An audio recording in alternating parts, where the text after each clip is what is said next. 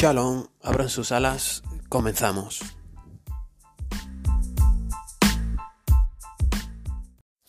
Estos jovencitos ingresan a nuestras organizaciones a los 10 años de edad y a menudo respiran un poco de aire fresco por primera vez. Después de estar cuatro años en la categoría de jóvenes, pasan a la juventud hitleriana, donde permanecen cuatro años más. Y aunque aún no son nacionalsocialistas completos, pasan al servicio laboral y ahí los preparan durante otros seis o siete meses. Y si les llega a quedar algún rastro de conciencia de clase o estatus social, las Wehrham, Fuerzas Armadas Alemanas, se encargarán de que desaparezca. Adolf Hitler, 1938.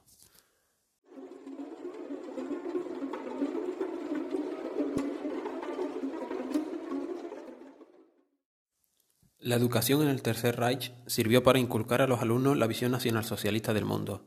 Los educadores e intelectuales nazis exaltaban la raza nórdica y otras razas arias, y clasificaban a los judíos y a otros pueblos considerados inferiores como razas bastardas, parásitas, incapaces de crear una cultura o civilización. Después de 1933, el régimen nazi purgó el sistema escolar público de todos aquellos maestros que se consideraban que eran judíos o que políticamente no eran de confianza. No obstante, la mayoría de los educadores permanecieron en sus puestos y se unieron a la Liga de Maestros Nacional Socialistas. Para 1936, el 97% de todos los maestros de escuelas públicas, unos 300.000 educadores, se habían unido a la Liga. De hecho, los maestros se unieron al partido nazi en mayor cantidad que ninguna otra profesión.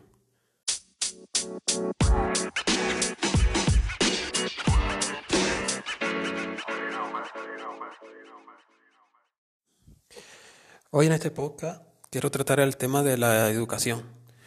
Y no quiero entrar en, el debate pública o privada, que es bastante interesante, pero no es mi cometido hoy mm, ver qué sistema es mejor o qué sistema es más productivo. Tampoco quiero entrar a hablar de la nueva ley CELA, que me parece una ley terrible, pero absurda como las siete o ocho leyes educativas que se han llevado a cabo en este país. Ni siquiera Quiero entrar a hablar del currículo impuesto por el Estado, que creo que es bastante importante en el tema del que vamos a hablar ahora, pero tampoco quiero hacer mucho hincapié en este problema. Quiero enfocarme un poco al tema de, cómo está la educación pública hoy en día. El tema en cuestión que vamos a tratar es un tema que muchos de nosotros hemos estado viéndolo con preocupación, pero creo que ya está llegando a un punto álgido y peligroso, que es el tema de, del adoctrinamiento.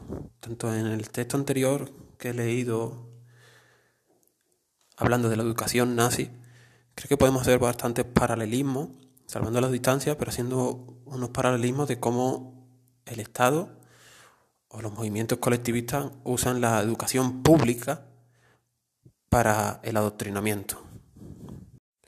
Una de, de las piezas clave de este adoctrinamiento o una pieza fundamental en que llegue un adoctrinamiento con éxito, éxito para los colectivistas claramente, es tener unos educadores bastante bien educados, valga la redundancia, bastante bien adoctrinados, porque tú no puedes adoctrinar a alguien mediante alguien que no ha sido previamente adoctrinado. Entonces aquí tenemos el, como pasaba en el nazismo, que casi todos los profesores se convirtieron en nacionalsocialistas,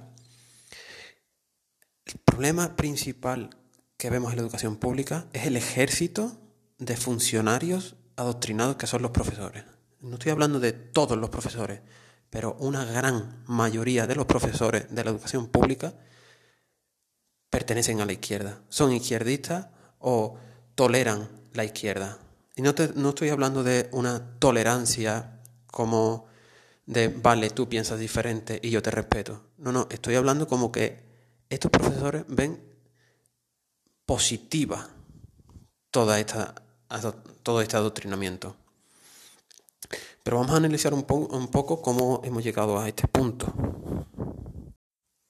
Todos estos profesores, o su amplia mayoría, han sido educados en la, en la, universidad pública, en el sistema público. Y todos sabemos que la universidad pública hace muchísimos años que dejó de convertirse dejó de ser un espacio abierto, un espacio de investigación, un espacio de desarrollo para convertirse en una fábrica de mente vacía en una fábrica de adoctrinamiento.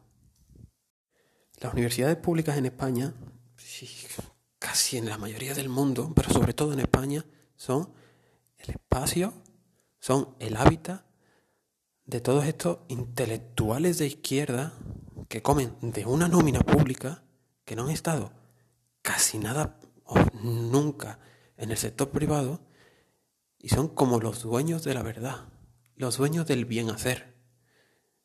Y todo este currículum izquierdista ha sido permeable en la cabeza de todos estos nuevos profesores.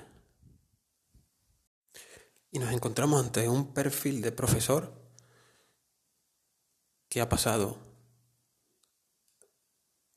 cuatro, seis años en un instituto público donde sigue todo este adoctrinamiento que hablamos, o sea, cuatro años de la ESO, dos años de bachillerato, después pasan a sus tres años en la universidad pública, donde este adoctrinamiento sigue, el que haga su máster hará su máster y después se enfrentan a una oposición.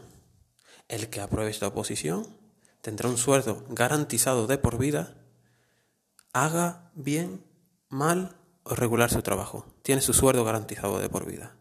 Entonces nos encontramos a profesores que no han, no han madurado. O sea, tú te encuentras a profesores, y esto pasa en muchos ámbitos del funcionariado, que viven como si siguieran en el instituto. Voy mis horitas, tengo mi recreo, comer a desayunar, lo que en el recreo era comerse el bocadillo, hecho mis horitas que me quedan, me voy a mi casa y pum, a final de mes mi sueldo. Entonces, ¿qué conocimiento real va a tener este profesor de lo que es el capitalismo? ¿Cómo va a poder decirle a sus alumnos que el capitalismo es malo o bueno, si no lo ha sufrido en su vida. No sabe lo que es enfrentarse a la productividad. No sabe qué es enfrentarse a mejorar sus condiciones. No sabe lo que es la competitividad. Simplemente ven que el mundo ideal es donde hay un papá Estado que a cada uno nos dé lo que nos corresponde, sin tener que esforzarme y sin tener que hacer básicamente nada, más allá de estar estudiando uno, dos, tres años de oposición que son bastante duras, pero no valen para nada porque una vez que tú apruebas el examen ya te puedes olvidar de los conocimientos adquiridos porque ya tienes tu sueldo para toda la vida. Entonces, yo tengo muchos seguidores en la, cuenta de Alas Abiertas de Instagram que me hablan de sus profesores de economía como puede hablar, no sé, mi primo de cuatro o cinco años.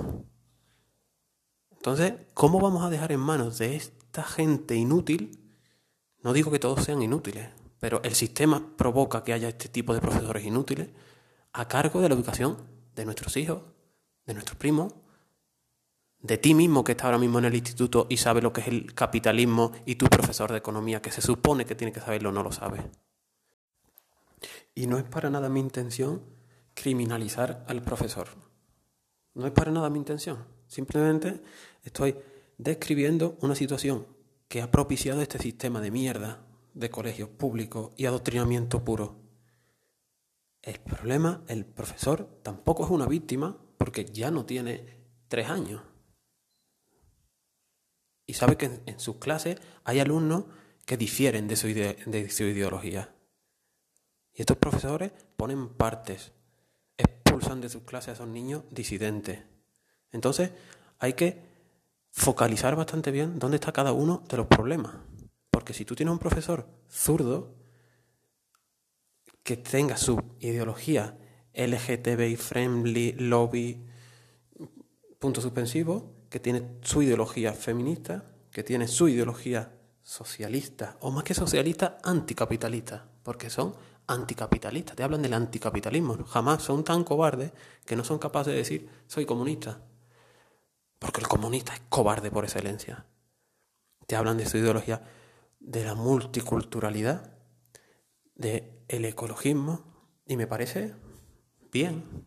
O sea, creo que eso debe estar fuera del colegio, pero creo que con niños de 15, 16 y bachillerato se pueden abrir debates y que cada uno dé su opinión. En clases como filosofía, por ejemplo, donde cada uno tiene que ser libre de poder exponer cuáles son sus ideas.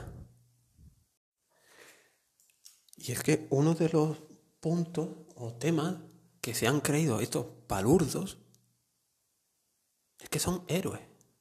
Los profesores izquierdosos zurdos empobrecedores de mierda de hoy en día se cree que son héroes. Que tienen que educar a una nueva sociedad en el feminismo, en la, en la inclusión. Tú no eres héroe, tú eres un profesor. Y punto. Y se creen que tienen que erradicar ciertos pensamientos de la sociedad.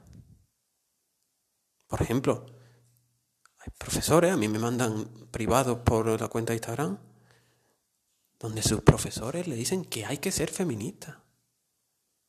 ¿Qué cojones va a decirle tú a un niño lo que tiene que ser? Tú estás ahí para decirle 2 más 2 son 4 y cómo funciona la, biología.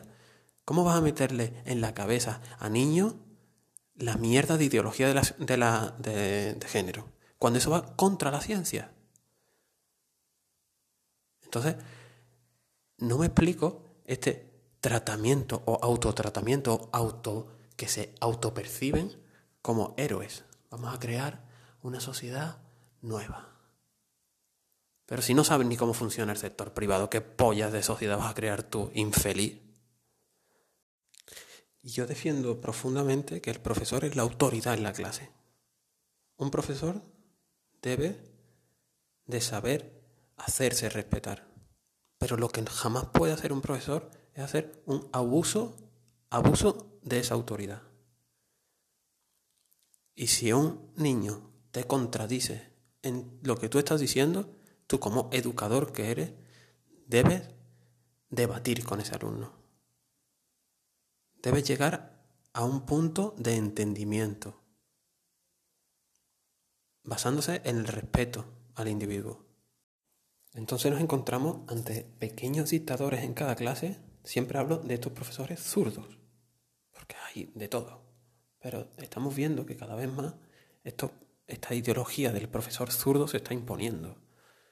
Entonces vemos que tenemos a pequeños dictadores en las clases donde apoyados con libros de texto, que me parece catastrófico que todo esto se apoye en los libros de texto, pero dejando esto aparte, o sea, o en la educación para la ciudadanía y todas estas mierdas progres que se han inventado, dejando esto aparte, que es bastante importante, pero dejándolo aparte, ¿de qué manera se adoctrina también? Bajo una falsa libertad de cátedra, de que el profesor tiene cierta libertad de, de hacer en sus clases lo que vea conveniente, que a mí me parece bien. Pero amparándose en esta libertad de clase, tenemos, de cátedra, perdón, tenemos a profesores de economía que te hablan abiertamente del neoliberalismo o te hablan de los beneficios del socialismo en economía, diciendo que el capitalismo es lo peor que le ha pasado a este al ser humano, que es un, vamos, que es el diablo el capitalismo. O como muchísimo que te hablen de Keynes. Porque eso de que te hablen de Hayek, de Rothbard, olvídate. O sea, eso es el demonio o en la clase de literatura, que la profesora o el profesor saque un texto para analizarlo, texto narrativo, literario, periodístico, y te meta un puto manifiesto feminista o un puto manifiesto de ideología de género, que eso cuenta para la nota. Te mete morralla fascista, porque no es otra cosa que morralla fascista todo este colectivismo y que el niño tiene que analizarlo y después contarlo para la nota. Entonces, si nos ponemos en el punto de vista de un chico que le guste el liberalismo, que sea liberal y, lea eso, puede estar, está en todo su, en todo su derecho de decirle a la profesora, mira, ¿esto qué es? Pero eso estamos hablando de los mínimos niños que se interesan por el liberalismo. Pero eso está permeando la sociedad. Están formando como los profesores nazis formaban a los alumnos en el nacionalsocialismo. Estamos ante una fase previa bastante avanzada del nuevo colectivismo del siglo XXI. Cuando te hablan de libertad, te hablan del aborto. No es que la mujer tiene libertad para abortar. pero tú no tienes libertad para crear tu empresa, ni tienes libertad para hablar de capitalismo. ¿Por qué no? Entonces, están convirtiendo a niños en puto borregos. Y ya pasando un poco de lo que pasa día a día en las clases, o sea, que no quiere decir que todos los días están bombardeando con esto, pero es peor todavía porque es de una manera implícita. Estamos estudiando el análisis de un texto periodístico, pero estamos metiéndole a los niños en la cabeza feminismo radical. Es mucho más implícito. Entonces, si nos salimos ahora del aula y vamos a las actividades típicas extraescolares complementarias, las típicas jornadas culturales, charlas y demás que no cuentan para la nota, aunque en algunas sí te cuentan para la nota, como me han enviado algunos seguidores. Pero yo me acuerdo que las jornadas culturales eran el Día de la Paz, de la no violencia, el Día de la Comunidad Autónoma, el Día de la Hispanidad. Son días que no llevaban apenas ideología. Algunas sí siempre han bombardeado un poco, pero eran días como de convivencia, para que tú convivas más allá de que sea tu compañero de clase y haya una convivencia sana. Y esto lo han llevado a ideologizarlo todo. O sea, lo del otro día del 25N son rituales de veneración de la muerte. Porque hay algunos institutos que las niñas se maquillaban con un ojo morado. Qué polla es eso, tío. O sea, vamos a normalizar eso. O sea, tú estás diciendo que quieres ir contra la violencia de género y normalizas eso, como si todos los hombres fueran ahí pegando por la calle o todas las mujeres sufrieran eh, violencia de género. Estás normalizando lo que queréis destruir, pero es simplemente para meter más adoctrinamiento. Porque es otra cosa de, no, una charla feminista y te viene una loca del coño que no estudia una puta mierda. Y ya no solo estudia, sino que tiene la cabeza llena de basura y le dan esa autoridad de no, vamos a llevarle a niños de 15 años a decirle que tú eres lo que te autoperciba. Pero qué cojones. Y después, a la hora siguiente, tiene clase de biología y te explican que los hombres tienen cromosomas XY y las mujeres XX. A ver, no tiene sentido. Entonces, ¿qué está pasando? Que están creando ejércitos colectivistas desde edades tempranas. ¿Y qué conlleva esto?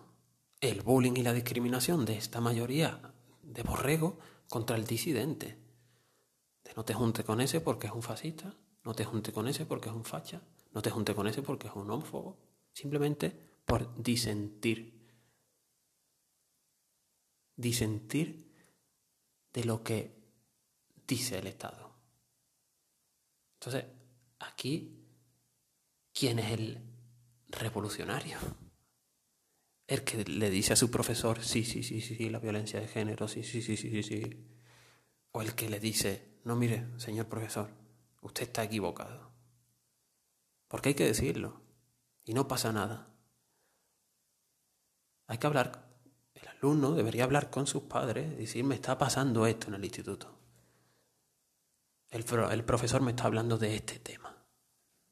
Que al fin y al cabo, si eres inteligente, te vas a meter todo eso en la cabeza, lo vas a escupir en el examen y pasa a otra etapa. Pero el problema son los que no hacen eso. El problema son los que están adquiriendo toda esta ideología fascista en las aulas. Y si estás escuchando esto es porque, si has llegado a mi canal, es porque algo te interesa el liberalismo. Entonces, no soy nadie para dar consejos, pero yo sinceramente lo que haría y lo que he hecho en todo este tipo de, asuntos es pasar un poco cuando te ataquen a ti, don't trust me. Pero si no te afecta, pasa. El instituto tiene 4 o 6 años. La universidad tiene la, lo que eche, 3, 4, 5 años. Edúcate por tu cuenta. Sabes que en España necesitas un título para cualquier mierda porque hay titulitis en España, porque eso es lo que conlleva el, eh, socialismo. Al fin y al cabo tú tienes que ser matriculado en no sé qué polla. Adquieres eso, que es lo que vas a necesitar para desarrollar tu vida, pero edúcate por tu cuenta. Ve al instituto como el trabajo al que hay que ir, pero que no te gusta. Algún momento eso cambia. Edúcate por tu cuenta, no dejes que te pisen, pero tampoco te jodas la vida. Sé que esto no va a llegar a un buen fin, pero tenemos que defendernos y apoyarnos entre nosotros. Y la pregunta que lanzo a manera de conclusión es, ¿cuál será, cuál será el siguiente paso de la educación?